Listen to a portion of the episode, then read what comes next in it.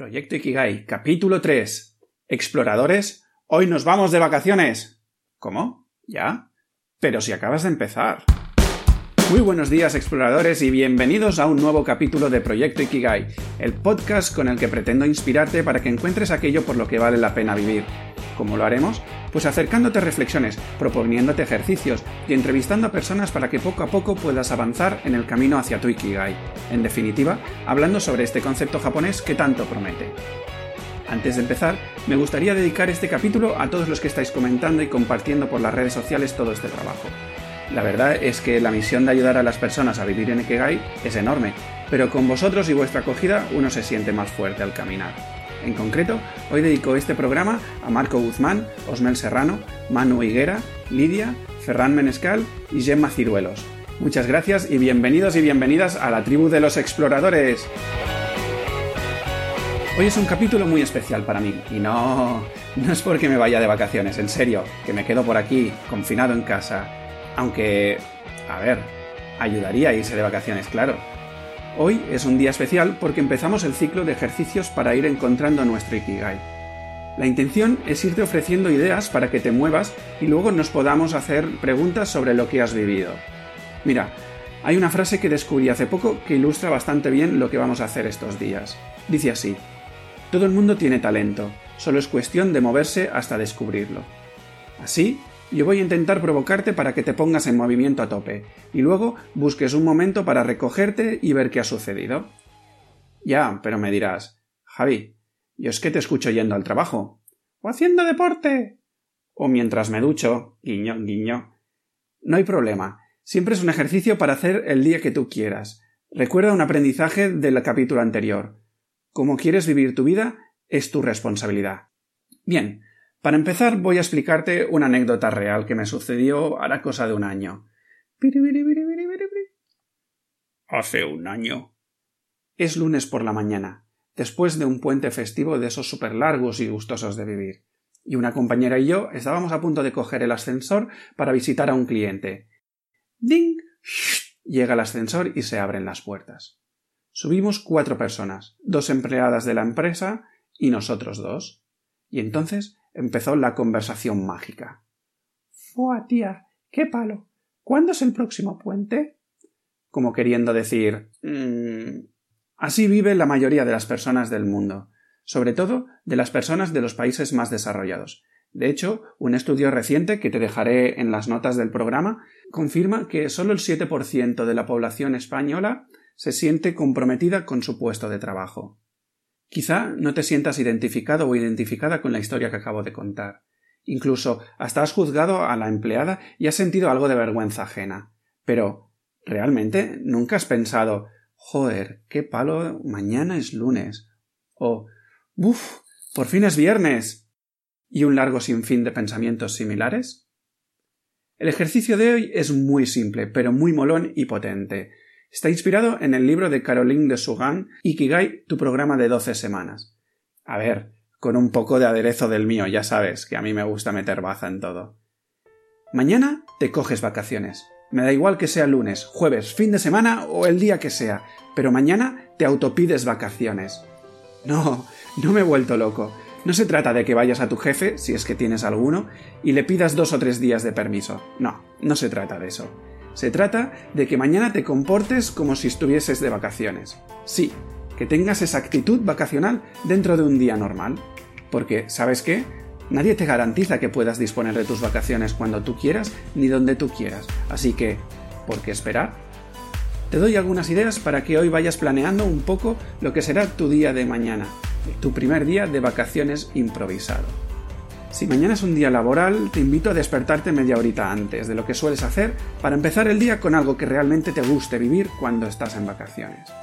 Quizás es tomar una ducha sin prisas, o hacer algunos ejercicios que te ayuden a sentirte mejor contigo mismo. O por ejemplo, desayunar sin prisa uno de esos impresionantes desayunos que parecen exclusivos de Tel, y que si te paras a pensar, bien los puedes tener tú en casa. O desayuna en la cama, Da igual, lo que quieras y lo que más te apetezca. La intención aquí es que empieces al día con pura felicidad. Algo que hoy hayas pensado y empezado a preparar para disfrutar mañana. Prepara bien tus primeros minutos de vacaciones. A partir de este inicio, empalma con lo planificado y con tu rutina de siempre. Pero recuerda que estás de vacaciones, así que vamos a hacer pequeñas modificaciones. Porque, a ver, cierra un momento los ojos. Bueno, ciérralos si no estás caminando por la calle. en verdad, en verdad, estás en un país extranjero y aunque tú tengas planificado tu día, todo es nuevo. Eso significa que antes de salir del hotel o del piso de Airbnb, usarás tu móvil para saber cómo llegar a tu próximo destino. Por ejemplo, si tu destino es el trabajo o la escuela. Porque no vamos a hacer un camino que ya conoces, no. Por más óptimo que te creas que es el camino que haces cada día, por favor, párate, estás de vacaciones y no conoces la ciudad donde estás, así que empieza un nuevo camino. Descúbrelo con tu móvil y trázate una ruta totalmente nueva. O mejor aún, improvisa ese camino mientras vas a tu destino. En este camino, totalmente nuevo, párate en algún sitio y pídete un café o algo para llevar. No hace falta que cambies de idioma, va. Pero bueno, si quieres hacerte pasar por extranjero, chapurrea otro idioma. O pide el café en un idioma inventado. ¿Qué más da? ¿Por qué no? Estás de vacaciones.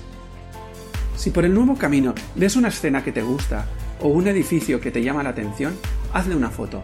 O mejor aún, hazte un selfie y súbelo a tus redes sociales.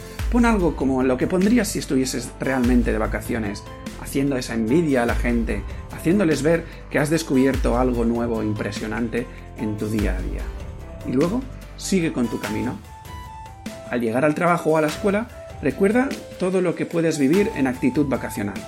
¿Te imaginas conversar con una persona que no conoces? ¿Ser amable con la gente porque sí? Date un paseo por esa oficina o por la escuela y asómbrate observando la inmensa gama de detalles que existen en este nuevo espacio que no conoces. Llena de color los documentos que tengas que entregar.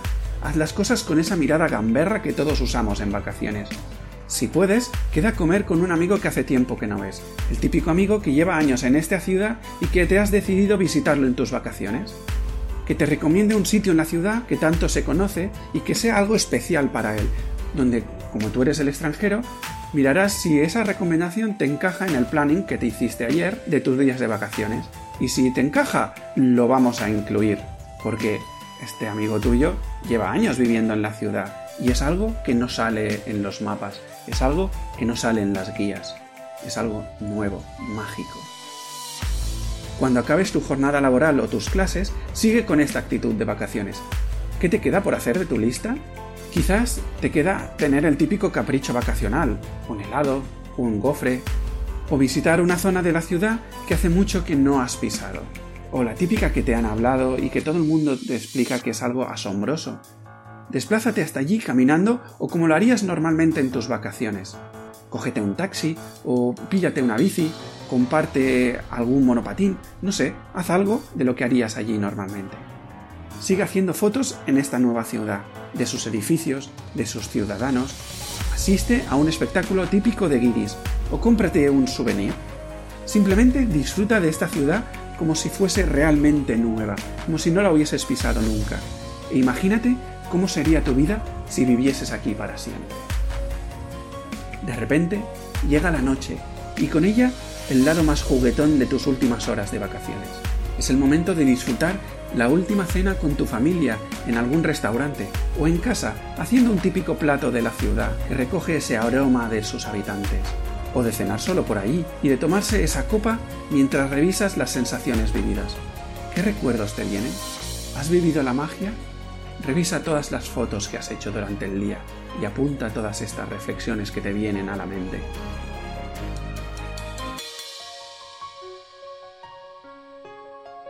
Bien, estos son solo unas pocas ideas de lo que puedes organizar para vivir en tus vacaciones dentro de tu día a día normal. Quizás te preguntes qué tiene que ver todo esto con encontrar tu Ikigai. Te recuerdo que Ikigai es la intersección entre aquello en lo que somos buenos, lo que amamos, lo que necesita el mundo y aquello por lo que nos pueden pagar. Con este ejercicio trabajamos dos cosas. La primera es empezar a investigar sobre aquello que amamos y que normalmente ponemos fuera, por ejemplo en unas vacaciones, o en un viaje, o en cualquier otra actividad concreta. Y la segunda es invitarte a investigar si puedes lograr vivir las sensaciones vacacionales en un día ordinario. Además, y como último apunte, recuerda que Ikigai no es un lugar donde llegar, no. Vivir en Ikigai es más una actitud de vida. un estado de continuo disfrute y alegría por vivir conectado a la vida. Para acabar, me gustaría compartir contigo algunas instrucciones y recomendaciones. Primero, recuerda que desde el momento en que empezaste a escuchar este podcast te has convertido en un explorador o una exploradora, y eso significa que estaría fantástico si pudieras vivir estos ejercicios desde esta actitud exploradora de vamos a ver qué sucede. Segundo, profundizando en lo anterior, intenta realizar los ejercicios viendo la vida como un laboratorio gigante donde todo lo que hacemos es un experimento del que no sabemos nada. O si lo prefieres, imagínate la vida como un chiqui park infinito en el que puedes jugar libremente, sin ataduras. Estaría súper bien que como explorador tuvieras una libreta de campo, Puede ser como tú quieras, de verdad, grande, pequeña, gorda, delgada. Y sí, sigo hablando de la libreta, guiño, guiño. Oye, incluso si estás interesado o interesada, yo te diseño algo molón para que todos estos ciclos y estos ejercicios los tengas recogidos en un mismo punto. Solo pídemelo a través del formulario de la web en proyectoikigai.com barra contactar. Y cuarto, ya para acabar, me encantaría que me dieras feedback de estos ejercicios, para ver cómo los estás viviendo y si te sirven o no, para ver si hay que reforzar alguno o aclarar ciertas ideas. Y en definitiva, para animar a la tribu para que se atreva a ponerse en marcha. ¿Cómo hacerlo? Pues me puedes escribir en el formulario que te he dicho antes, o etiquetarme en las fotos de Instagram que te vayas haciendo a lo largo de este día de vacaciones. Con todo esto tendrás todo tu trabajo personal recogido en un lugar concreto y te permitirá seguir explorando sin parar.